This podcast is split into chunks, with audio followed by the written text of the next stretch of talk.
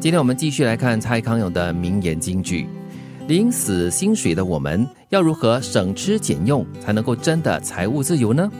为了传说中的财务自由，好像要先做三十年的牢， 领死薪水啊！活得很紧绷，对活得很辛苦，对如什果么你都们不能做，像坐牢一样。是，如果你们要财务自由的话呢，要收听我们的《管好你的钱》 偶尔来教教你了。啊，对对，其实真的不容易嘞。你要财务自由，真的就是如蔡康永所说的咯，好像就是必须得做三十年不自由的牢这样子咯。哦我觉得他关键点在告诉你说呢，如果你想着就是拿一份薪水，然后省吃俭用，达到财务自由，那是不可能的。嗯你要除了节流之外，你要开源，你要创造财富。对让钱生钱哦哈、哎呀，原来他也是一个理财专家。嗯，其实财务自由看你怎么定义吧，不一定就是说让你挥霍自如嗯才算是财富自由。对你可以是生活清简，然后简简单单的，不需要太多的这个经济负担，在一定程度上也算是自由的。嗯，对。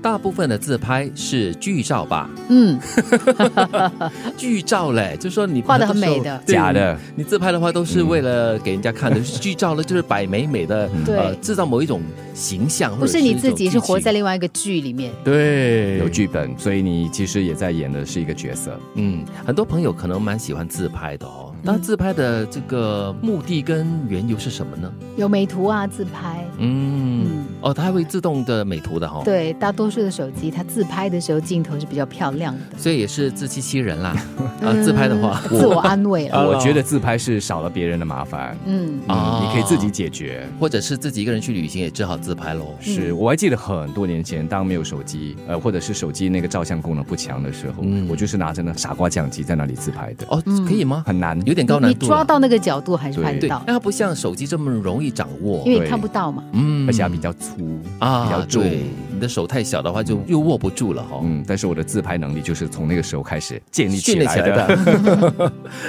不计较有两种，明白不想计较那是豁达，不明白不知要如何计较那是糊涂 所以我好像比较尝试第二种，啊！我觉得这样比较幸福嘞。嗯就是你不明白，也不知道要怎么样去计较的话，那是一种糊涂，难得糊涂啦。嗯， 因为你不要去计算嘛，也不要嗯想太多，就哎呀，好了好了，就这样子过了。可是你不会一辈子糊涂，有一天你清醒的时候发现，哦，原来是这样，其实哦那感觉更不好。所以我我期待自己变成一个更有智慧的人。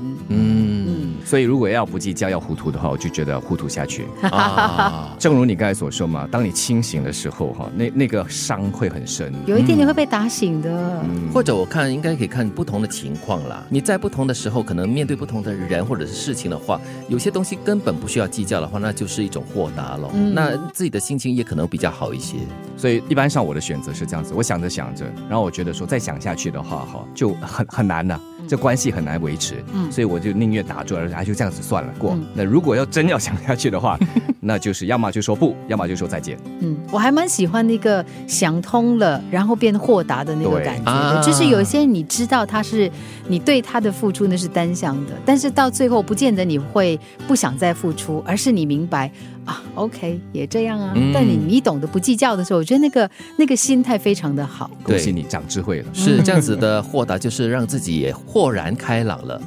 领死薪水的我们，要如何省吃俭用才能够真的财务自由呢？为了传说中的财务自由，好像要先做三十年的牢哦。大部分的自拍是剧照吧，不计较有两种，明白但是不想计较那是豁达，不明白不知道要如何计较那是糊涂。